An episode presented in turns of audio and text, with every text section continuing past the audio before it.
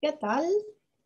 Muy buenas tardes. Estamos aquí de nuevo para seguir compartiendo sobre emociones, estados de ánimo, equilibrio emocional, cómo trabajar mejor desde tu casa, eh, cómo comunicarte mejor, en definitiva, cómo sentirte mejor en, en muchas dimensiones. Hola Lili, qué rico que estás por aquí.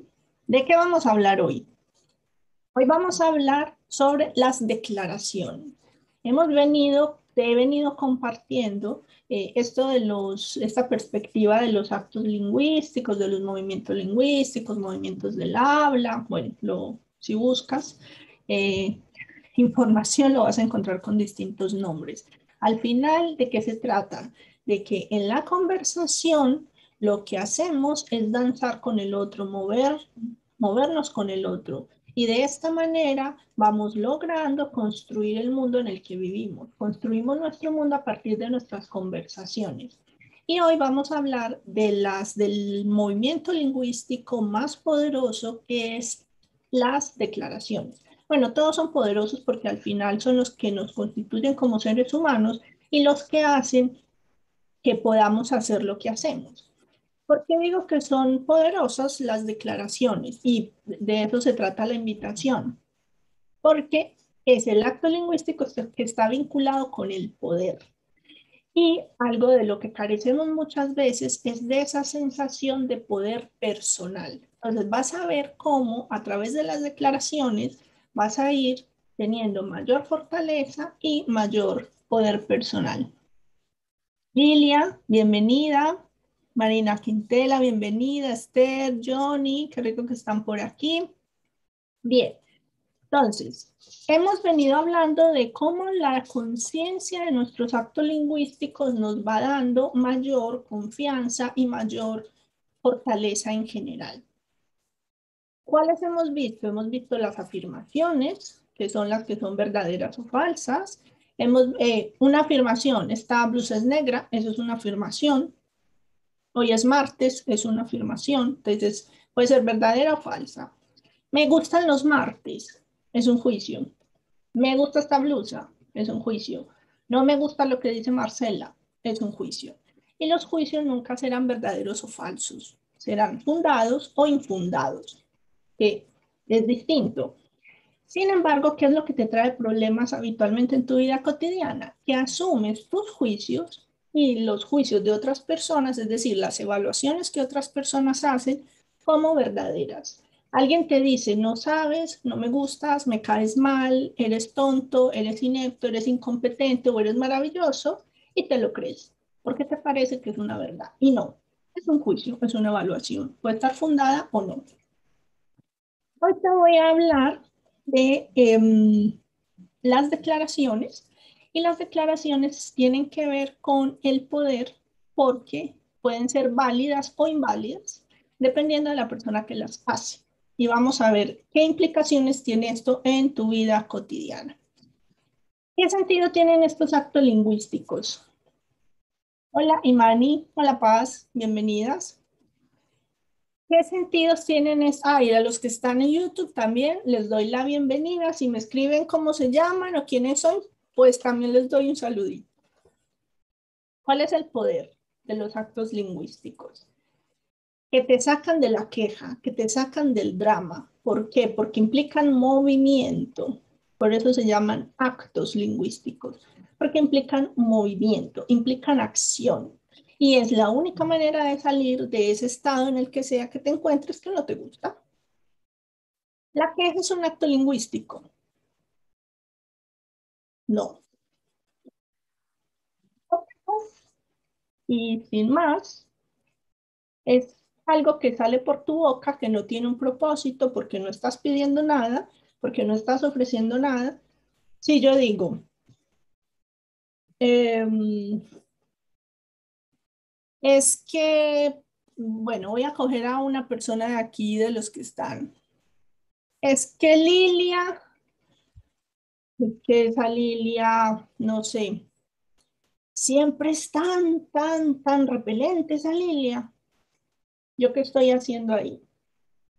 ¿Le estoy pidiendo algo a Lilia? No. ¿Le estoy ofreciendo algo a Lilia? No. ¿Estoy haciendo una declaración sobre Lilia? No. En todo caso, pues se parece a un juicio. Siempre es tan repelente. Eh, eh, es un juicio, pero es un juicio si lo haces una vez y lo dices todos los días y no pasa nada, pues es queja, queja, queja y no va más allá. Sergio Cabrera, de Chile. Bienvenido. Creo que estás por aquí. Y Pani, también estás por aquí. Bienvenidos entonces. Recuerda, siempre se me olvida, recuerda suscribirte, recuerda darle like, porque si le das like más personas pueden ver esto y si tú lo estás viendo y te parece que es de valor, pues seguramente estará interesante que otras personas lo puedan ver. Hola Marina, feliz tarde para ti también. Eh, compártelo si ves que algo de lo que yo digo puede, puede ayudarle a otras personas, bueno, etcétera. Ya tú sabes que para estar conectado necesitas hacer alguna de esas cosas, o darle seguir, o darle like, o suscribirte. Bien. El, antes que se me olvide, el próximo jueves a las 7 de la tarde, hora española, voy a estar en este perfil en una entrevista que me van a hacer em, que me va a hacer Josep Durón. Y en esa, pues, bueno, él trabaja bastante em, hábitos, productividad, etcétera, y hace unas entrevistas en las que quiere conocer a la persona que hay detrás del, del que presta el servicio. Entonces, en este caso, pues, quiere conocerme un poco más. Así que sí, que si están interesados en conocerme un poco más, en saber un poco más de mí, qué hago, cómo lo hago, desde cuándo, qué, qué es lo que más disfruto, etcétera, pues los invito el jueves a las 7 de la tarde, hora peninsular española. Gracias, Johnny. Te veo en la entrevista entonces. Bien, y el fin de semana, este fin de semana, sábado y domingo, tendré un taller, voy a hacer un taller en dos horarios, en la mañana y en la tarde de España, eh, para desarrollar habilidades para trabajar desde casa sin agotarse. Vamos a organizar, saber organizar la agenda, saber organizar las tareas, saber organizar los pedidos, eh, ver cómo desconectarnos al final de la jornada, ver cómo organizar em, tu día para que puedas hacer todo lo que necesitas hacer, para que también empieces a normalizar eh, algunas situaciones que se presentan cuando trabajas en casa y que de repente ahora te provocan estrés.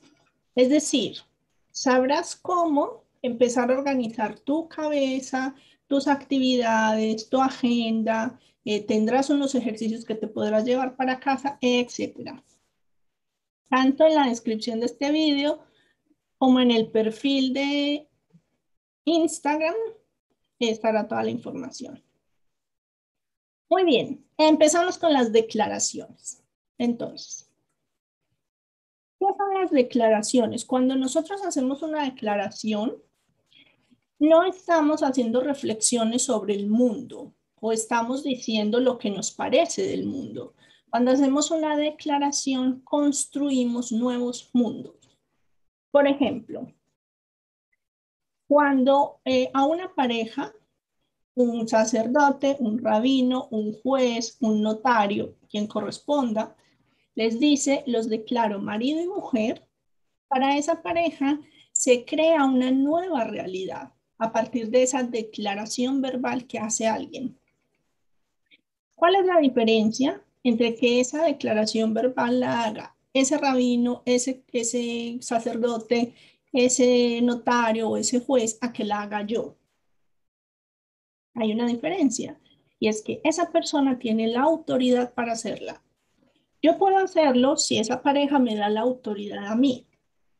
Ahora bien, esa autoridad será solo reconocida por ellos dos, pero ante cualquier otra institución, ante cualquier otro organismo, mi declaración sobre ellos de los declaro marido y mujer no tendrá ningún tipo de impacto.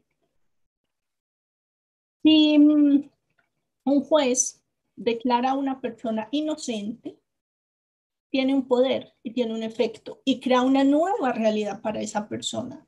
Si yo lo declaro inocente, no tiene ningún sentido, a no ser que el tema sea pequeñito y sea entre esa persona y yo. pero si es un, un, un tema, no sé, un robo, un delito, un, una ofrenda o algo, la, la declaración, como es una deuda social, por decirlo así, la declaración la tiene que hacer alguien que tenga también em, fuerza, poder y reconocimiento a nivel social. Y eso pues no lo tengo yo. Denme un segundito. alguien en YouTube me está pidiendo el enlace para el taller. Ahí lo tienes. Sergio, ahí está el enlace. En ese enlace puedes ver el taller del fin de semana pasado para que es como una introducción, como una primera parte de lo que vamos a hacer y te puedes inscribir en el, eh, al final de la página. Si el presidente de un país declara un estado de emergencia, todo el aparato de ese país, todas las fuerzas, todas las instituciones, todos los estamentos responden a esa declaración. Si la hago yo, no pasa nada. Si yo declaro emergencia en España, no pasa nada. Nadie se entera. O sea, lo puedo, puedo salir en YouTube o en Instagram diciendo, declaro estado de emergencia en España. En todo caso, alguien dirá, pues esta se escapó de algún psiquiátrico.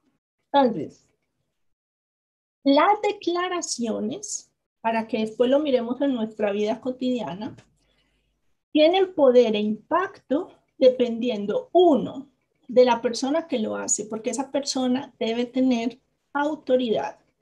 ¿Para qué? Para que esa declaración sea válida. Segundo, cuando haces una declaración, esa declaración crea una nueva realidad para ti. Les he puesto un ejemplo en otras ocasiones. Si yo le digo a mamá psicóloga, nos vemos mañana a las 4 de la tarde, o sea, yo mañana a las 4 de la tarde quedo contigo en la esquina de tu casa, esa es una declaración. O sea, te estoy estoy, diciendo a que me estoy comprometiendo contigo mañana. Cuando yo hago esto, cambio la realidad del día de mañana para mamá psicóloga. ¿Por qué? Porque mañana a las 4 de la tarde ella va a estar esperándome. Si yo no aparezco, arruino cualquier otra posibilidad que ella hubiese tenido de hacer otra cosa, de estar con otra persona o en otro lugar. Entonces, cuando hacemos una declaración, asumimos el compromiso de ser coherentes con esa declaración que hemos tomado. ¿Por qué es tan importante esto? Porque en nuestra vida cotidiana, en nuestras relaciones, no nos damos cuenta de la falta de impecabilidad que muchas veces tenemos a la hora de honrar nuestras declaraciones, nuestros compromisos o nuestras promesas. Por eso lo he querido traer, porque a la hora de trabajar desde casa, eh, a la hora de, estar con otras personas, a la hora de coordinarte, a la hora de estar con tu familia, a la hora de, de, de coordinar una situación de emergencia como, como sigue siendo esta que estamos viviendo, porque muchos siguen con restricciones en sus países, en sus casas, con limitaciones de movilidad, etcétera, pues necesitamos ser impecables a la hora de conversar y coordinarnos. ¿Qué tal, Yeshua, desde México? Qué rico que estás por aquí. Bienvenido y gracias por acompañarnos. Ahora bien, ¿cuáles son las declaraciones básicas que vamos a trabajar. Yo te voy a proponer unas declaraciones esenciales. A ver, ¿qué están diciendo por aquí? Cuéntenme qué les va pasando, qué les, qué les, de qué se dan cuenta. Y sobre todo, a medida que me escuchen, piensen en cuáles declaraciones ustedes han hecho recientemente. Es decir, qué compromisos han asumido. No en plan promesas, no, yo te prometo que a partir de mañana dejo de fumar. Yo te prometo, no, esas son promesas porque se las haces a alguien más. Y sobre todo, mire, una clave en las promesas, aunque ya lo vimos, pero bueno, no, no, agotamos el, el tema. Bueno, no es un tema, o sea, no agotamos esa distinción.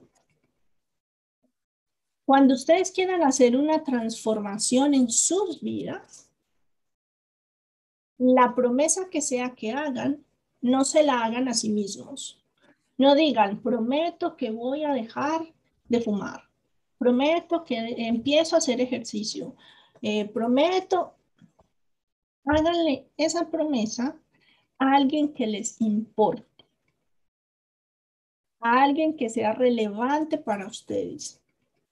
Porque se comprometen con esa persona a cumplirle a ella. Porque nosotros a nosotros mismos nos incumplimos todo el tiempo. A nosotros mismos nos dejamos tirados todo el tiempo. Con nosotros mismos no somos nada, nada impecables. Entonces, algo que te puede ayudar a la hora de cumplir promesas es hacerle promesas a otras personas. Que te importen, porque si no te importa mucho la persona, pues tampoco te va a importar no cumplirle.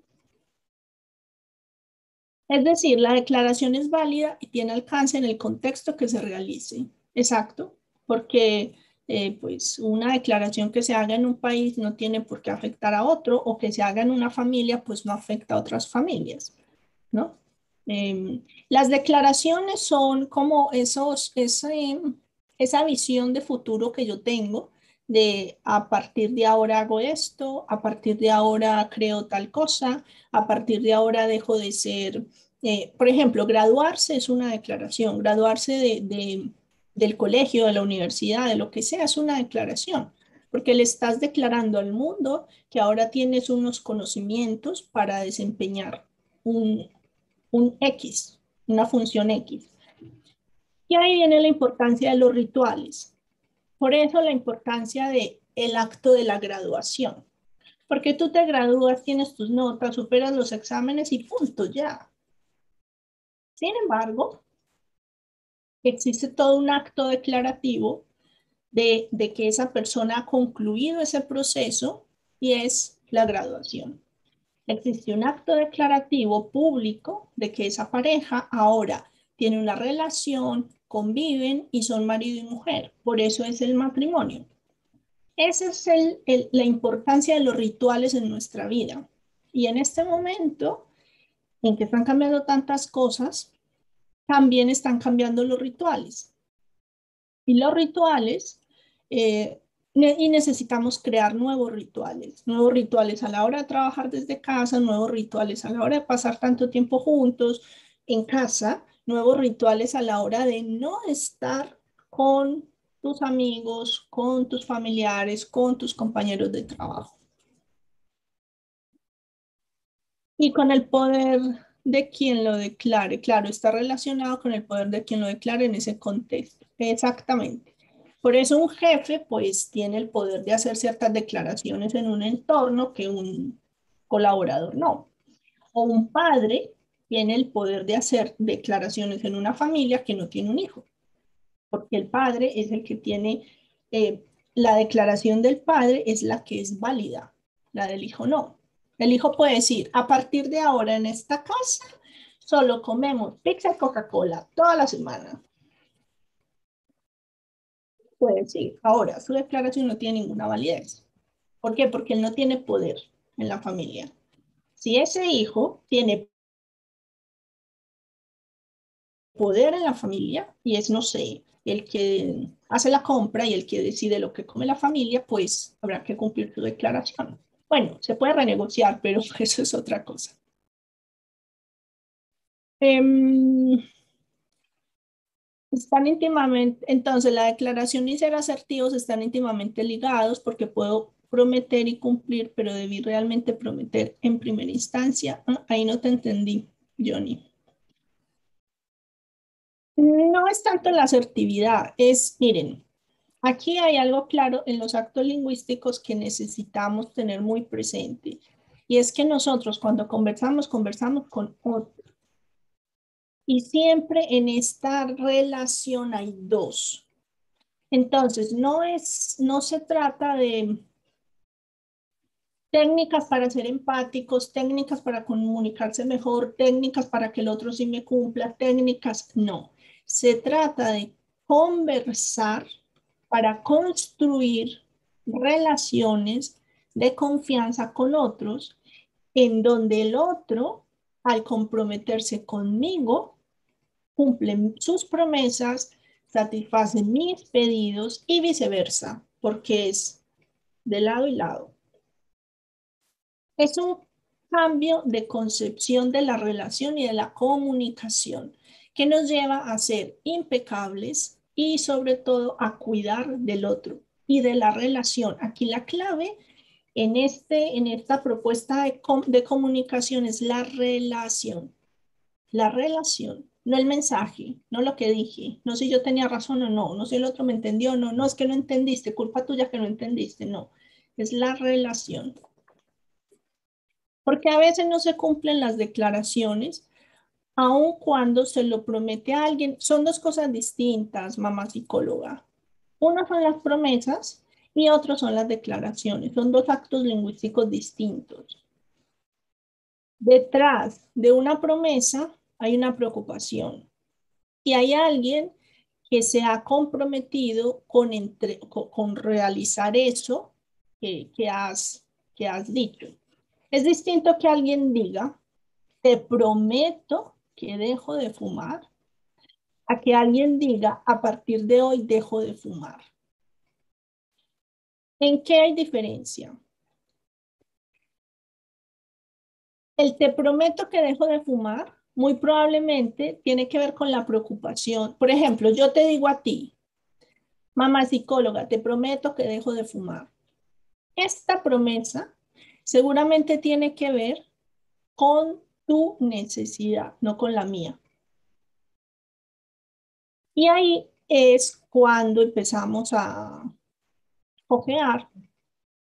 ¿Por qué? Porque esa necesidad tuya, que tiene que ver conmigo, yo tengo que evaluar si yo sí tengo esa necesidad, porque tú puedes tener la necesidad que yo deje de fumar, pero yo no. Pero la que tiene que llevar a cabo la acción soy yo. Ahora, entramos en otro nivel. A mí, si me importa mucho, mucho, mucho la relación contigo, y esa relación está en peligro, pues probablemente tomaré, tomaré todas las acciones necesarias para dejar de fumar. Y no, no. Y no me vengan aquí a decir entonces yo no le importo a fulanito porque lleva no sé cuántos años prometiéndome que va a dejar de fumar, etc. Lo que pasa es que él no sabe esto que, le estamos, que estamos diciendo. O sea, él no sabe o ella no sabe de la importancia y de, y de y del sentido que tiene una promesa cuando la haces. Porque cuando tú empiezas a ver, em, hablaba hace poco con alguien que controla esto de los actos lingüísticos y lo, lo viene trabajando hace rato, etcétera, y se frustra un montón porque quienes están a su lado no lo ven. No conversan como podrían conversar, no fundan los juicios, no son impecables con las promesas, etcétera. Entonces, Claro, ¿de dónde viene esa, su frustración? De que espera que los otros hagan lo que esta persona ya sabe hacer o lo que ya puede ver. O lo que pasa es que el otro no. Entonces yo no le, yo no le puedo pedir a, a Paz que me cumpla todas las condiciones de satisfacción que me cumpla todas las condiciones de los elementos del pedido cuando ella no tiene idea de qué es eso. Yo que sí tengo el conocimiento y tengo el entrenamiento y tengo la habilidad, soy la que necesito ir tomando cada uno de esos elementos y asegurándome que se cumpla, pero no esperar que ella lo haga. Entonces, cuando una persona no te cumpla, en resumen, para que algo te pueda ayudar y te lo puedas llevar, pregúntale cuánto le importas o cuánto le importa su relación contigo. Porque al final el otro dirá, ah, pues es que yo te dije que iba a dejar de fumar, pero yo no tengo ganas de, pues, de, dejar de fumar, ¿qué, importa? No, no es tanto problema.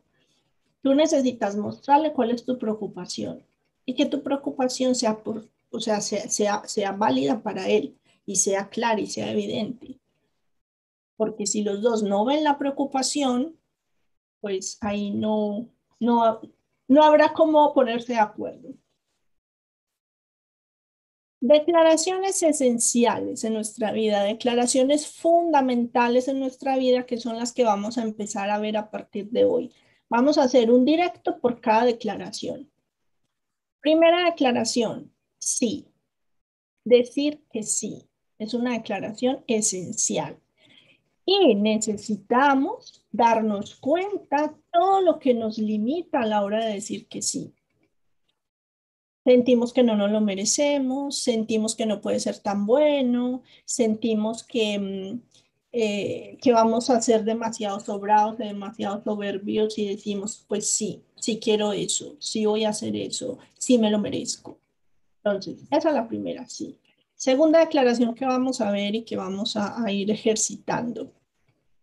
Y para lo que te pido que empieces a observar qué declaraciones haces en la cotidianidad para que puedas ir viendo lo que te trae.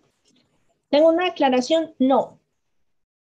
Decir que no sin ponerse eh, perdido los nervios, sin dejar de dormir una semana, etcétera, etcétera.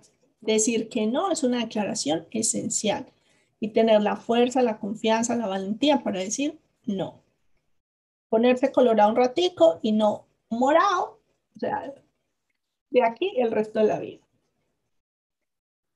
Tercera declaración esencial, lo siento. Vamos a hablar de la importancia de reconocer el daño a la hora de reparar relaciones. Tercera em, declaración esencial, gracias. ¿Cómo a través de la gratitud podemos construir relaciones de confianza. Y antes de decirle las, las otras que vamos a, ver, eh, me gustaría que me cuenten cómo les suena esto, si les, si les parece valioso que hablemos de estas declaraciones, si les parece relevante que le dediquemos un directo a cada una, si prefieren que en un directo hable de todas en general, porque al final... Em, se trata de, esto, o sea, de, que te ayude, de que te dé ideas, de que te, te dé elementos, de que puedas observar con qué, cómo es mi capacidad para decir que no, cómo es mi capacidad para decir que sí, realmente voy por todas eh, cuando algo me gusta o no, voy tímidamente porque no, no sé, es que voy a parecer muy esto, muy lo otro. Escríbemelo por aquí. Em, Quinta, creo cuarto quinta. Te quiero. Declaración esencial. Esencial, expresar afecto, cariño, em, que va muy conectada con la gratitud y que no es exclusivamente de, de las relaciones de pareja. Y la última, pero no por ser la última, es la menos importante, al contrario, en, momentos como este es de las que más necesitamos em, tener a la mano, es decir, no sé, no sé. Es declararnos aprendiz. Es reconocer que estamos navegando en un mundo completamente incierto, del que no tenemos ni idea cómo va a ser, hacia dónde va, para dónde va, y que nos podemos permitir aprender en el proceso. ¿Por qué tenemos nuestro sistema educativo premia el que, al que sabe las respuestas? Entonces, crecemos creyendo que tenemos que saber todas las, todas las respuestas, que tenemos que acertar a la primera. No podemos parecer incompetentes, no podemos parecer desubicados, despistados y la cantidad de problemas que esto nos trae, sobre todo en las relaciones y en el trabajo. Así que esa es la propuesta que les traigo. Esos son los próximos cinco directos, cinco o seis directos, que miremos una a una con algún pequeño ejercicio o algo que te puedas llevar para que tú puedas ir observando todos estos movimientos lingüísticos, porque es que el lenguaje es maravilloso. O sea, los seres humanos nos distinguimos de los animales en nuestra capacidad de pensarnos a nosotros mismos y de construir el mundo a través de las conversaciones con otros. por lo demás. Son muy parecidos.